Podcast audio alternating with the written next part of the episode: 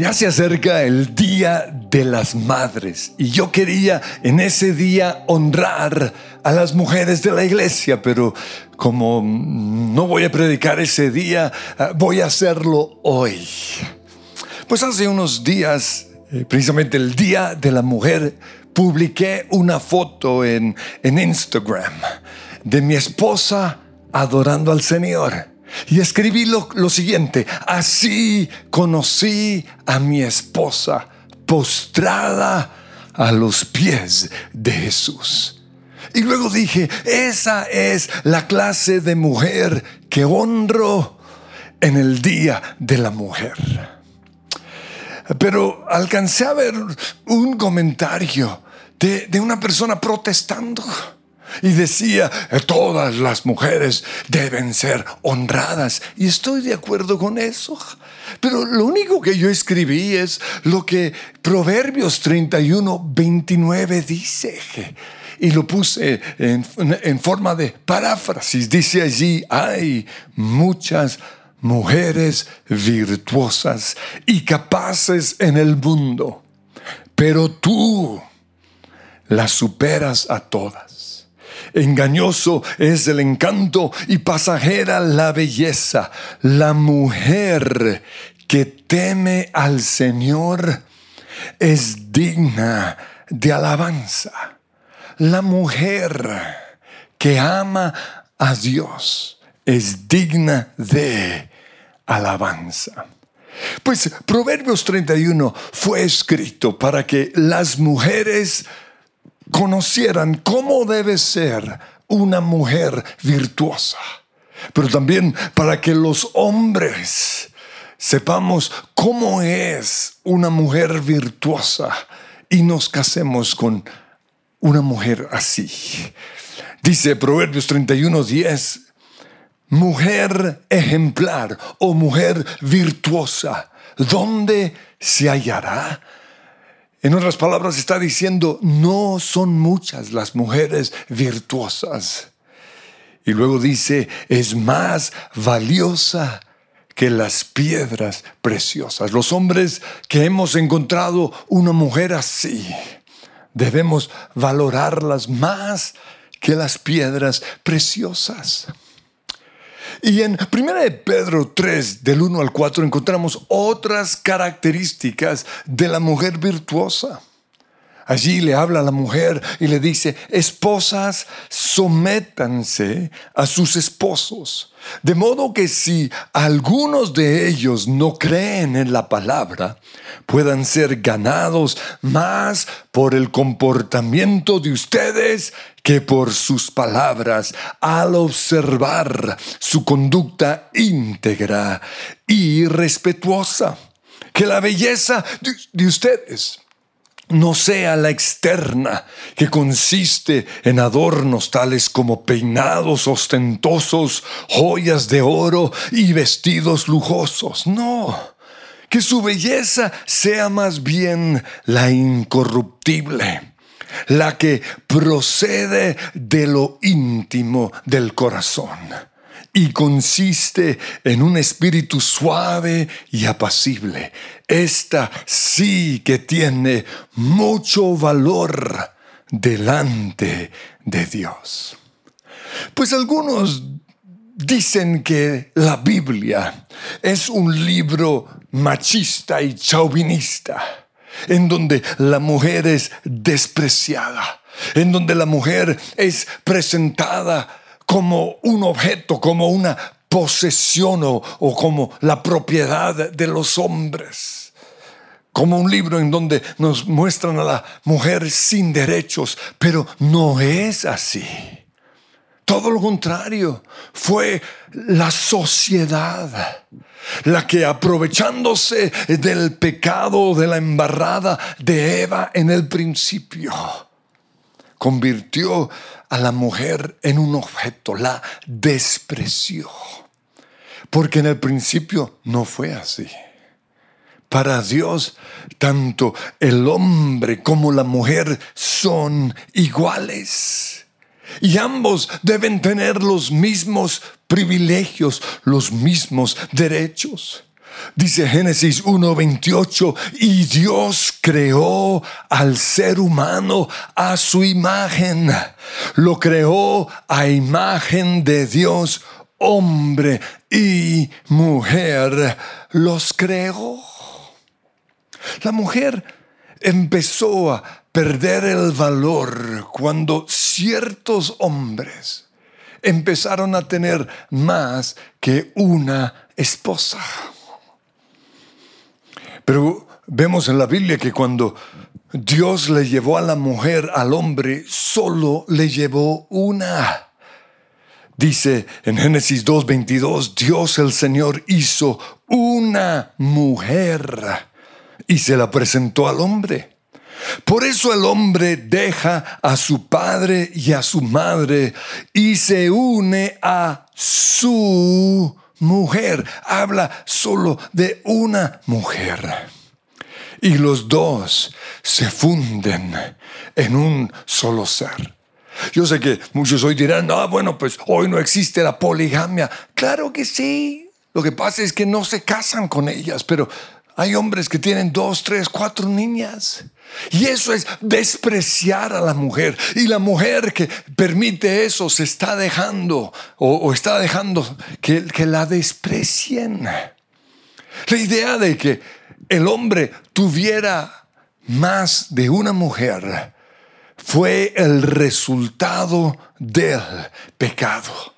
Y la Biblia nos dice que a medida que fue aumentando la maldad en el mundo, algunos hombres que creían en Dios empezaron a practicar esas mismas costumbres del mundo. Dice Génesis capítulo 6 versículo 2, los hijos de Dios, los que creían en Dios, vieron que las hijas de los seres humanos es decir, las hijas del mundo eran hermosas. Y entonces tomaron como mujeres a todas las que desearon. Pero esto no fue del agrado de Dios. Por eso en Génesis capítulo 6, versículo 5, Dice, al ver el Señor que la maldad del ser humano en la tierra era muy grande y que todos sus pensamientos tendían siempre hacia el mal, se arrepintió de haber hecho al ser humano y le dolió en el corazón. Pero esta práctica se siguió haciendo. Por eso en la ley de Dios encontramos ciertas leyes que fueron necesarias para que los hombres de Israel que habían seguido las prácticas de las otras mujeres y tenían más que una mujer, los pusieran esas leyes en práctica. Pero esa no era la voluntad de Dios fue a partir de la cruz. Cuando la mujer fue restituida a su lugar de honor que Dios le había dado desde el principio. Por eso en Gálatas 3:28 dice que ya no hay judío ni griego, esclavo ni libre, hombre ni mujer, sino que todos ustedes son uno solo en Cristo Jesús. Pero transformar la sociedad no ha sido una tarea fácil. Y tenemos que tener presente que la iglesia cristiana surgió en medio del imperio romano. Por eso a veces cuando leemos la Biblia encontramos que se mencionan algunas leyes romanas, como por ejemplo en Primera de Timoteo, capítulo 2, versículo 9. Pablo dice, las mujeres deben aprender en silencio y sumisión. Yo dice Pablo, no les permito a las mujeres que les enseñen a los hombres. Ahora aquí tengo que hacer una aclaración.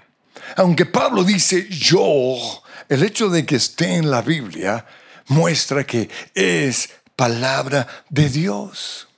Sin embargo, antes de creer que eso es lo que Dios quiere, hay que seguir ciertas leyes de la interpretación de las escrituras en pasajes difíciles como estas. Vuelvo a leer, yo no les permito a las mujeres que les enseñen a los hombres, ni que tengan autoridad sobre ellos, sino que escuchen en silencio. Entonces, una de las leyes de la hermenéutica o de la interpretación de la Biblia nos dice que tenemos que comparar diferentes pasajes de las escrituras. Y al hacerlo, nos damos cuenta que aquí Pablo está mezclando las costumbres de ese entonces con ciertos mandatos que sí son de la palabra de Dios. Por eso es necesario hacer una diferencia entre las costumbres y lo que Dios realmente quiere. Entonces, cuando Pablo dice, la mujer debe aprender en silencio y no permito que las mujeres enseñen a los hombres, ella está, él, perdón, está mencionando costumbres o normas de esa época. Como él mismo lo aclara en 1 Corintios 14:33. Dice, como es costumbre. Y resalto eso, era una costumbre de la época. Y por eso pues lo aplicaban a, a, la iglesia, como es costumbre en las congregaciones de los creyentes guarden las mujeres silencio en la iglesia, pues no les está permitido hablar. Que estén sumisas como lo establece la ley. Y ahí habla de la ley romana.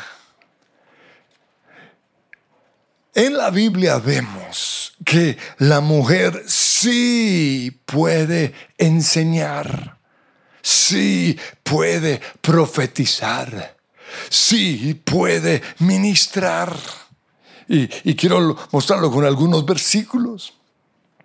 En Juan 20, 18 y Mateo 28, 7 vemos que los primeros que anunciaron la resurrección de Jesús, es decir, el mensaje más importante en toda la Biblia, fueron las mujeres. En Juan capítulo 4 vemos que la primer o el primer la primera evangelista fue la mujer samaritana. Después de que el Señor llenó sus faltantes, ella fue y predicó en toda Samaria. También en Hechos 18, 24 encontramos un matrimonio, Priscila y Aquila. Y primero nos menciona el nombre de la mujer. Y estos fueron muy importantes en la formación teológica de uno de los grandes predicadores de ese entonces, que fue Apolos. También en todos los pasajes en la Biblia en donde Dios nos manda a predicar y a enseñar su palabra, vemos que esos mandatos fueron dados tanto a hombres como a mujeres. Además, la Biblia menciona a mujeres profetizas como las hijas de Felipe en Hechos 21.8. Y en Lucas 2.36 encontramos a Ana, la profetisa. Y en Hechos capítulo 2, versículos 17, dice que los hijos y las hijas de ustedes profetizarán.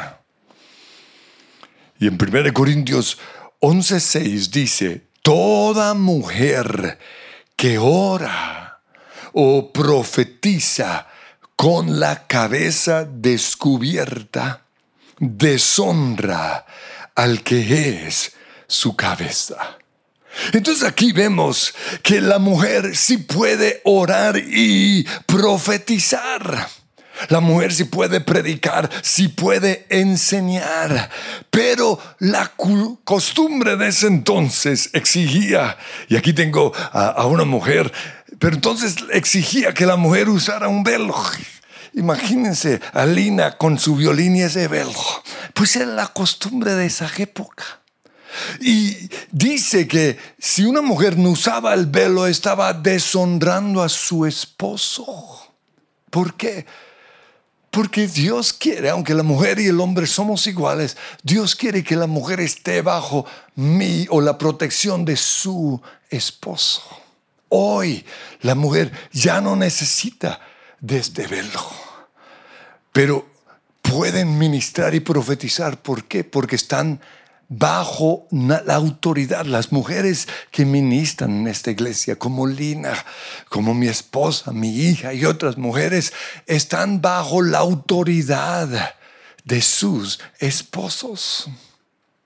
Y cuando están en este eh, púlpito, están también bajo mi autoridad. Y aunque no usan un velo, yo me aseguro de siempre estar acá y si no estoy yo, está otro de los pastores o uno de los líderes de alabanza mostrando que ellas están bajo autoridad.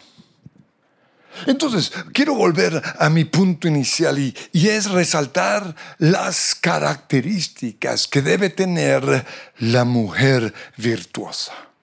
Y la primera característica es que está bajo autoridad. 1 Timoteo 2.10 vemos que Dios no quiere que las mujeres tengan autoridad sobre el hombre.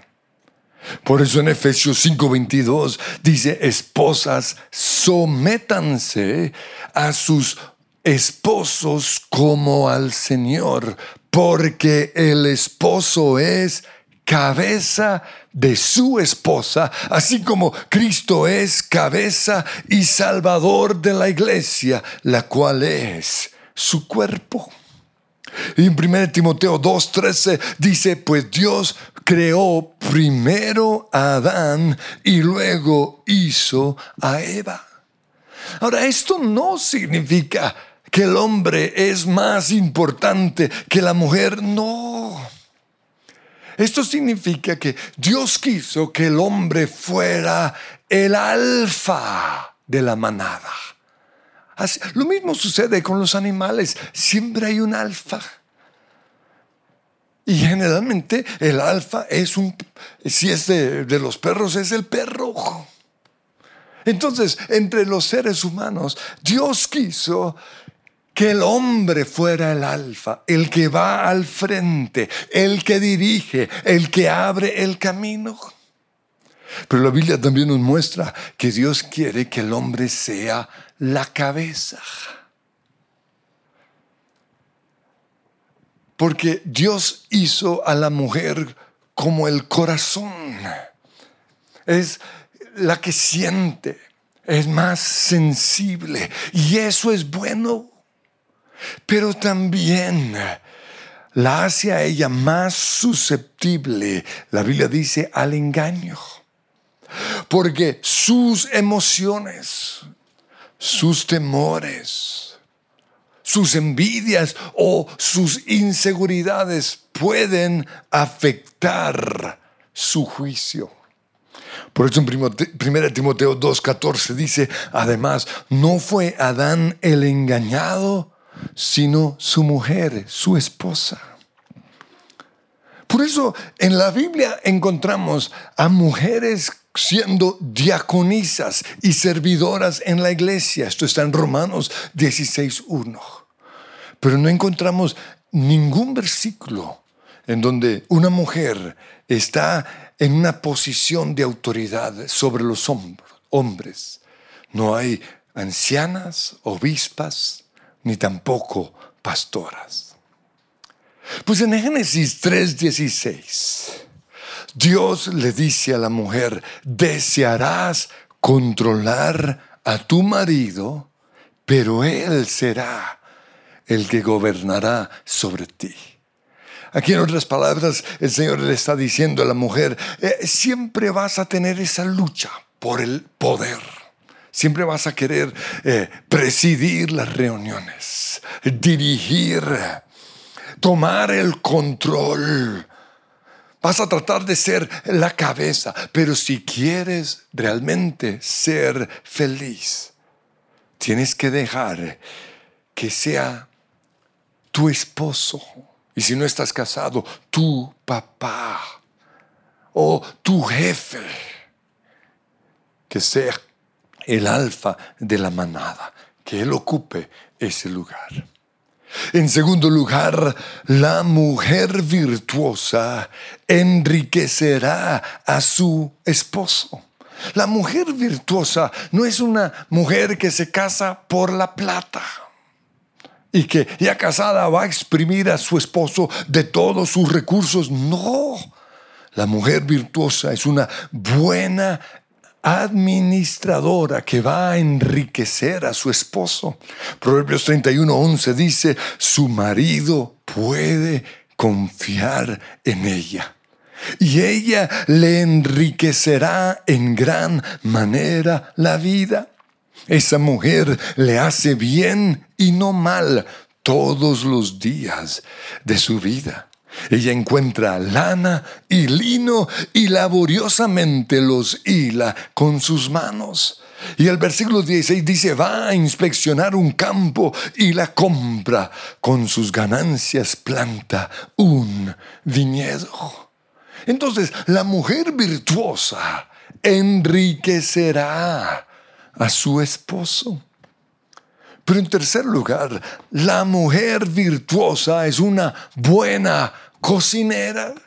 Recuerdo, hace unos años estábamos en una reunión con los líderes de, del Ministerio de Parejas de la iglesia y empezaron a hacernos preguntas a mi esposa y a mí. Y de repente yo dije, a mí me gustaría llegar a mi casa y que mi esposa me recibiera con un suculento almuerzo. Y cuando dije eso, pensé, bruto, ¿Yo por qué estoy diciendo esto? Si mi esposa en ese entonces no sabía ni cocinar. Pero eso le quedó en la mente a mi esposa. Y Dios lo usó para bien. Porque comenzó a tomar clases de cocina habló con su vecina y todos los días o todas las semanas iba a tomar una clase y se volvió una especialista en las especies, en los sabores en preparar lasañas, sopas, salsas, ensaladas, postres.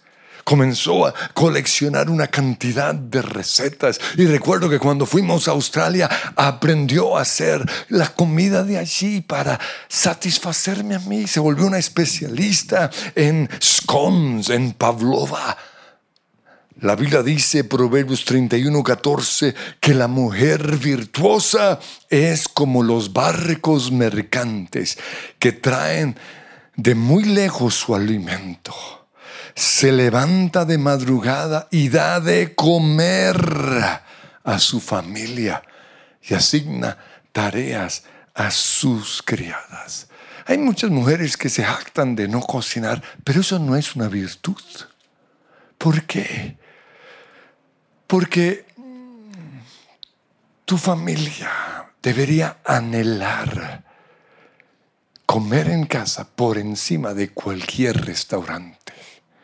Pero en cuarto lugar, la mujer virtuosa trabaja. Ese mandamiento que encontramos en la Biblia que debemos trabajar seis días de la semana y descansar uno solo, no es solo para los hombres es también para las mujeres. Y yo sé que hoy a muchas mujeres les toca trabajar a diferencia de las mujeres del pasado. Porque ellas se podían quedar en casa, pero la mujer virtuosa se quedaba en casa trabajando, cuidando y formando a sus hijos, cocinando, arreglando la casa, tenía un, un lugar en donde estaba cultivando vegetales. Mira lo que dice Proverbios 31, 17 de la mujer virtuosa. Ella es fuerte y llena de energía y es muy trabajadora. Es decir, no es una perezosa ahí viendo novelas, no. Fuerte, llena de energía y muy trabajadora. Se asegura de que sus negocios tengan ganancia. Su lámpara está encendida hasta altas horas de la noche tiene sus manos ocupadas en el hilado, con sus dedos tuerce el hilo y está atento, atenta a todo lo que ocurre en su hogar y no sufre las consecuencias de la pereza. Una mujer que no trabaja no es una mujer virtuosa. ¿Por qué? Porque el no hacer nada, la ociosidad, lo usa el enemigo para llenarle su cabeza con videos. Y por eso se vuelven mujeres celosas, rencillosas y feas. Porque eso es lo que las vuelve feas. La vida de una mujer que no trabaja, no tiene propósito y por eso Pablo en 1 eh, Timoteo 5:13, él dice que, que nosotros como iglesia debemos preocuparnos o cuidar a las mujeres viudas con más de 70, 80 años. Pero dice, no incluyan en esa lista a las viudas jóvenes de 50 o 60 años. Dice porque si están en la lista, 1 Timoteo 5:13, se acostumbrarán a ser perezosas y pasarán todo el tiempo yendo de casa en casa, chismeando entrometiéndose en la vida de los demás y hablando de lo que no deben. Así que yo aconsejo a estas viudas jóvenes que vuelvan a casarse, que tengan hijos y que cuiden de sus hogares, es decir, que trabajen. Porque entonces el enemigo no podrá decir nada en contra de ellas. En quinto lugar, la mujer virtuosa viste bien a su familia. Cuando yo entendí que si yo no me vestía bien, la que iba a quedar mal era mi esposa, yo dejé que ella me vistiera. Pero hay hombres tercos y obstinados, no. La que va a quedar mal es su esposa. Pues en Proverbios 31, 21 dice, cuando llega el invierno, la mujer virtuosa no teme por su familia, porque todos tienen ropas abrigadas. Ella hace sus propias colchas y ella se viste con túnicas de lino de alta calidad y vestiduras de color púrpura. Pues en esa época solo la realeza y la gente muy rica podía usar vestidos color púrpura o azul real. Y la razón era porque ese color era muy costoso y difícil de conseguir. El tinte que usaban para obtener ese color lo sacaban de una glándula, de un caracol marino. Y se necesitaba más de 12 mil caracoles para llenar un dedal. Imagínense. Por eso a precio de hoy, un vestido color púrpura costaría 12 mil dólares. Pero dice ahí en Proverbios, que la mujer virtuosa usa esa ropa. ¿Por qué? Porque es una mujer trabajadora que produce dinero. En sexto lugar, yo veo que la mujer virtuosa es recursiva para generar otros ingresos. Proverbios 31, 24 dice, confecciona vestimentas de lino con cintos y fajas para vender a los comerciantes. No solo ella hace o viste bien a su familia, sino que también se viste bien y encuentra en esto una manera de generar más ingresos. En séptimo lugar, la mujer virtuosa no es insegura. Dice Proverbios 31, 25, está vestida de fortaleza y dignidad. Por eso no siente celos de otras mujeres, no se está comparando con otras. Y dice, y se ríe sin temor al futuro. ¿Por qué? Porque sabe que en el futuro va a estar con su esposo. No se monta videos de que, ay, me van a quitar mi marido, no. Y por eso se ríe del futuro. Y cuando habla, sus palabras son sabias y da órdenes con bondad. Pero en octavo lugar, su esposo es conocido en las puertas de la ciudad. Dice Proverbios 31, 23, donde se sienta junto con los otros líderes del pueblo. Pues en ese entonces, las puertas de la ciudad era el, lugar, en donde se sentaban los hombres influyentes, los hombres poderosos, los hombres que gobernaban una ciudad. Pero esos hombres estaban allí gracias a sus esposas. Porque son nuestras esposas las que nos pueden llevar a la cima o al fracaso. Por eso cuando una mujer dice, es que mi marido es un vago, un perezoso, ¿será que tú lo llevaste a ese lugar de fracaso? Porque gracias a la esposa, su esposo es bien conocido en las puertas de la ciudad. Pero pregunto, ¿en las puertas de qué lugar quieres tú que tu esposo sea conocido?